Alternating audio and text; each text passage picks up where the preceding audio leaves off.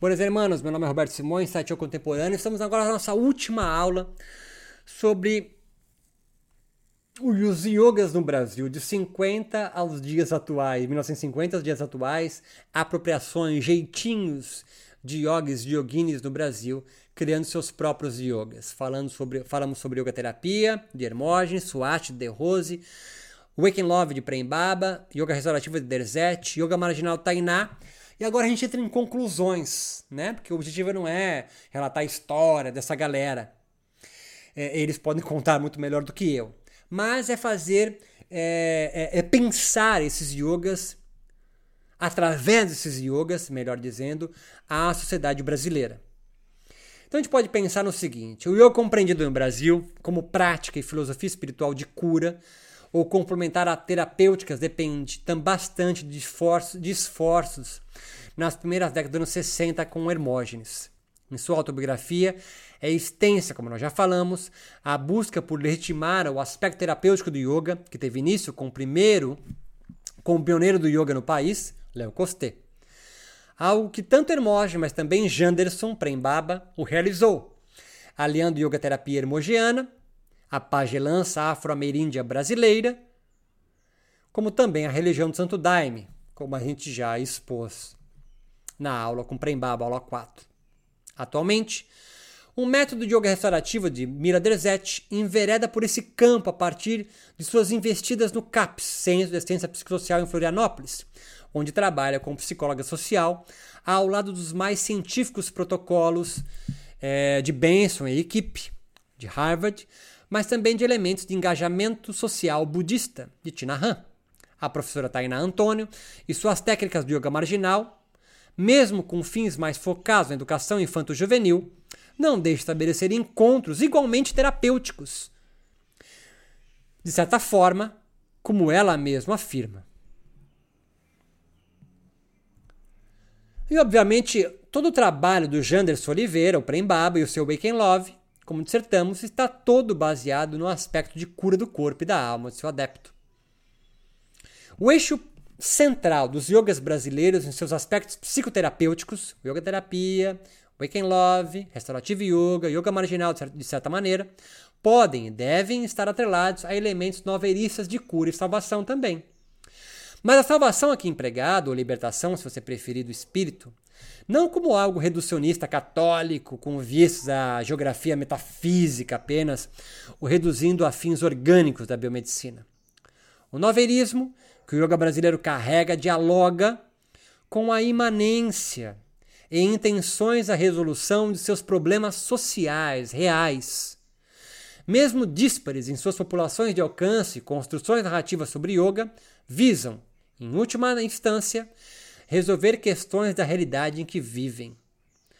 As religiões brasileiras nativas ou sincretizadas com o yoga aqui descrito estreitam laços psicoterapêuticos e, de certa forma, entre aspas, reencantamento do mundo, pois desde a pagelança ameríndia, passando pelo espiritismo kardecista, as religiões ayahuasqueiras, o próprio catolicismo e atualmente os neopentecostais estabelecem, de seus jeitos, certa, entre aspas, psicologização em suas narrativas.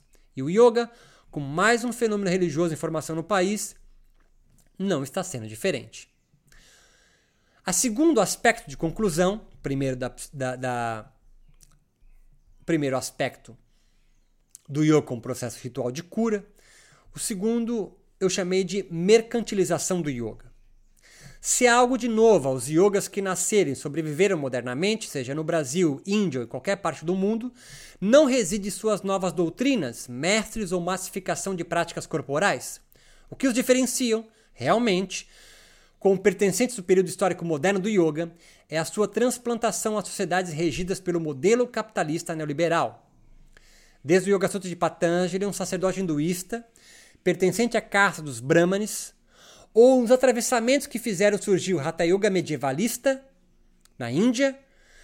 Todas essas manifestações de yoga surgiram no modelo de organização social imperialista ou despótico.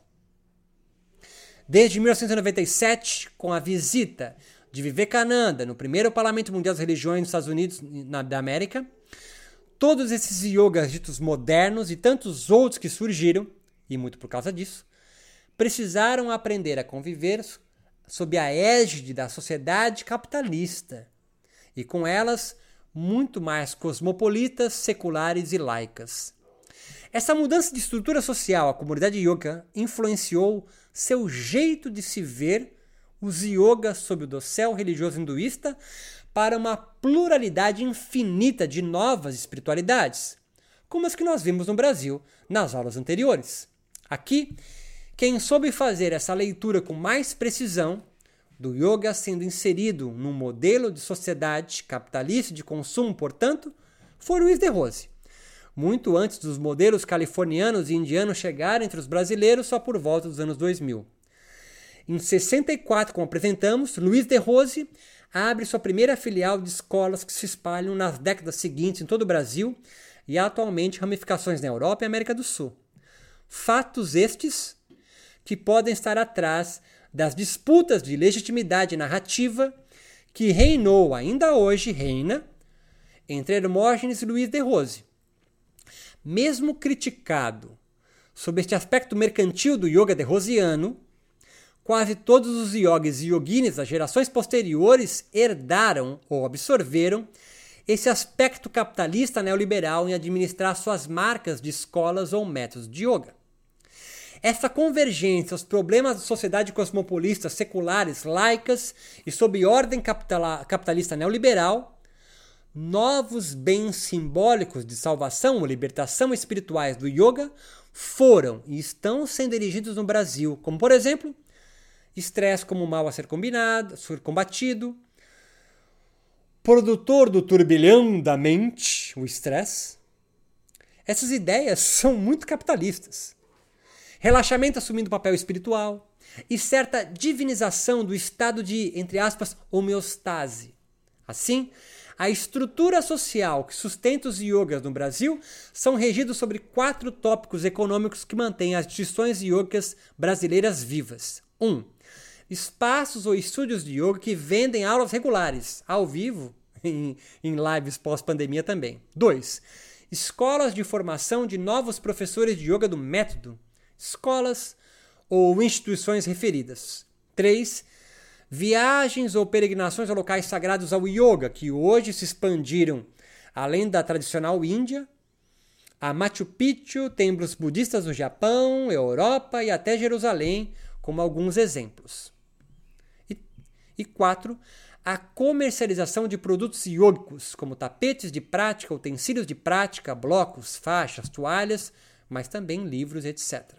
Luiz de Rose e seu Suástia espalhou ao seu jeito, como ele mesmo propaga, o empresário do yoga mais bem-sucedido do mundo, a semente das ideias neoliberais, mas também de organizar suas escolas como uma espécie de franchise ou credenciados, como ele mesmo divulga seus negócios. As aulas práticas são todas coreografadas, divididas em níveis evolutivos, ascendentes de aluno até mestre. Dessa forma, estabelece a sensação da falta aos seus consumidores de Swast Yoga, algo essencial ao espírito do capitalismo e sua prosperidade. De uma forma ou de outra, quase todos os yogis e yoginis atualmente no Brasil, volto a dizer, replicam esse modelo capitalista e mercantil yoga rosiano de falta, mesmo que o critiquem. Porque o criticam pela sua forma de vender, porque eles disputam os mesmos bens de salvação e um espaço no mercado. Os professores que professam Swast Yoga e outras marcas yogas se estabelecem como profissionais liberais ou empreendedores do mercado de trabalho espiritual, eu pergunto, do yoga. Terceiro, terceira mote pensando o yoga no Brasil a partir das seis leituras dos personagens anteriores. Das cinco, desculpe. O jeito brasileiro de se manter sincrético e ao mesmo tempo ancestral ou tradicional. Se há algo que os yogas brasileiros conseguem de forma única é serem atravessados de mil jeitos e, ao mesmo tempo, se apresentarem ancestrais ou tradicionais. É uma ambivalência que nos atravessou em todo o artigo, né? nossa fala, nossas aulas, nosso curso. Desde a nossa personagem João Grilo, que dá seu jeito, seus pulos para solucionar problemas que o afligem inventando soluções singulares, mesmo que seja só dele. Nossas personagens do yoga nacional também segue seus próprios caminhos, singulares, esquisitos. Hermógenes conseguiu alinhar sua yogaterapia com a biomedicina, cristianismo, espiritismo kardecista, tradição do mestre indiano Sai Baba e ainda assim galgar status de quase santo no campo yoga brasileiro. Luiz de Rose e seu Swasti Yoga, mesmo sem nenhum lastro que corroborasse sua história de yoga ancestral anterior à invasão ariana, construiu um império e, apesar do contraditório, possui alunos fiéis à sua doutrina.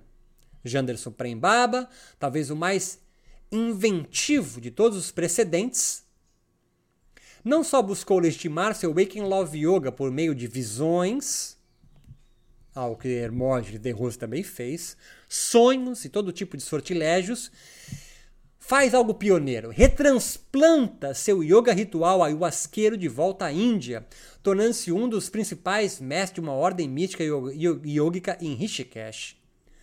O Yoga Restaurativo de Mira Derzete faz um longo caminho pelo budismo, pesquisas em Harvard, yoga terapia hermogiana, dentre outros sincretismos, elabora um yoga agenciando um relaxamento ressignificado para mais afeto e diálogo, pois inserida num contexto psicossocial com outros problemas a serem resolvidos dos usuários do CAPS.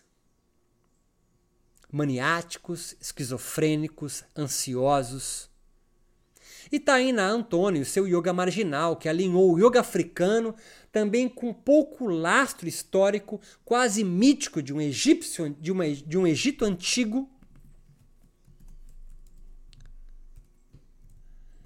com elementos da cultura hip hop carioca, o funk e o carnaval de rua baiana, o axé, como técnicas yogas com fins kundalínicos. Uma das possíveis respostas a essas inimagináveis aproximações desse incerto pode ser a estrutura religiosa do espiritismo kardecista brasileiro, ainda no início do século XX do Brasil imperial. Desde 1940, o brasileiro já havia sendo apresentado ao mesmerismo e à homeopatia, que já estava iniciando sua difusão por meios a mais abastados da sociedade brasileira. E muito antes dos portugueses embarcarem por aqui, a perspectiva xamânica dos ameríndios do Brasil pré-colonial já permitiam essa interpenetração entre o mundo dos vivos e o dos mortos e processo de cura. É neste cadinho espiritual e pseudocientífico, religioso e xamânico nativo do final do século XIX no Brasil que o espiritismo kardecista vai ganhando notoriedade e certa robustez de uma religião, entre aspas, científica, racional, espiritual, mas não religioso, entre aspas, igual ao Brasil, ao yoga no Brasil de hoje. O yoga, quando chega no Brasil, com Léo Costé, já havia um terreno preparado. O yoga também se pensa científico, racional, espiritual, mas não religioso e terapêutico, igual ao espiritismo kardecista. Todos os conceitos espirituais hinduístas já estavam, de alguma forma, inseridos nas camadas sociais mais pobres, sobretudo via religiosidade afro-brasileira e de pagelança ameríndia também. Como, por exemplo, como expomos anteriormente. Assim, mesmo antes de Léo Costé chegar por aqui entre 40 e 50, ideias como reencarnação, é, espiritismos, espíritos, conceitos de karma, desenvolvimento mediúnico, tipo siddhis yogicos, assim como estados de transe, como os dos samadhis, dos pajés, seres humanos especiais, como os mestres indianos iluminados, já faziam parte do imaginário e realidade, sobretudo aos futuros yoginis brasileiros, dentre eles nossas personagens. Tanto nas, em, em camadas sociais mais abastadas, quanto nas mais pobres. Agora, relembrar as epifanias de Luiz de Rose com seu mestre desencarnado, a silhueta de Saibaba na sombra de Hermógenes, ou os sonhos premonitórios de Janderson Prembaba, não soará assim mais tão exótico. Quarto item: o yoga periférico incorporado e não projetos sociais missionários. Projetos sociais que oferecem aulas regulares de yoga às classes sociais desprivilegiadas ou marginalizadas não é novidade no Brasil. Como trabalhos voluntários com yoga em sistemas prisionais, hospitais e regiões urbanas periféricas. A exemplo do projeto social Yoga da Maré, na favela da Maré, no Rio de Janeiro, coordenada por uma portuguesa que reside no Brasil. Mas o que aventamos aqui, a partir do yoga marginal da Tainá e do método de yoga restaurativa de Derzet, ao que vai além de oferecer yoga aos, entre aspas, necessitados. Ambos yogas se fundem em suas comunidades. Comunidade periférica, marginalizada, negra da Baixada Fluminense, Duque de Caxias, e comunidade do CAPES de Florianópolis, com maniáticos, paranoicos, esquizofrênicos, ansiosos, depressivos. Que sem o CAPES estariam manicômios invisíveis tanto quanto os negros dos morros cariocas. Ambos os yogis, então, se fundem nas comunidades. Tainá e Mila não vão levar o yoga lá, mas se fundem com as comunidades. Eh, não é ensinado a eles yoga, mas é estabelecida uma dialética com eles. Dito mais simples, ao contrário do que se propõe muitos yogas sistematizados, os yogas marginais e restaurativos, entre aspas aqui, de Tainá e Mila, carregam consigo muito da pedagogia do oprimido contra as pedagogias antidialógicas, como o brasileiro Paulo Freire denominava as práticas educacionais opressoras, ou, entre aspas, de cima para baixo. Mesmo que ambos os yogas, Restaurativa de Mira Derzete e o Marginal de Tainá Antônio, não tragam explícito em suas biografias o método de ensino dialógico freiriano, a proposta de autonomia que inclui em suas aulas, a postura revolucionária que exibe na conscientização sobre o processo de aprendizado dos yogas que elas vivem, mas, sobretudo, do incentivo à autorreflexão no ensino, tanto aos usuários do CAPS quanto aos jovens carentes da Baixada Fluminense do Rio de Janeiro, carregam em si o gene dessa pedagogia freiriana, originariamente brasileira. Paulo Freire, para quem viveu em Marte até agora, e sua pedagogia do oprimido ganharam destaque no país logo após a redemocratização do Brasil, em fins dos anos 1988, sobretudo com a nova Constituição.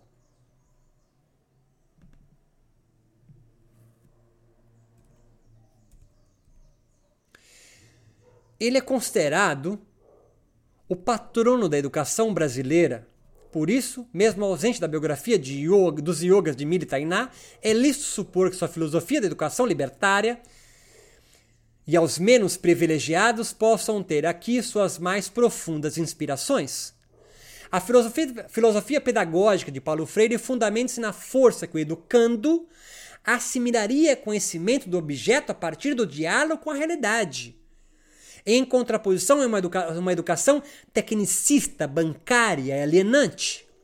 A proposta é o educando criar, inventar sua própria educação, suas linhas de fuga criadora, construindo suas próprias clareiras na floresta da vida, e não obedecendo docilmente um caminho ideal já previamente construído.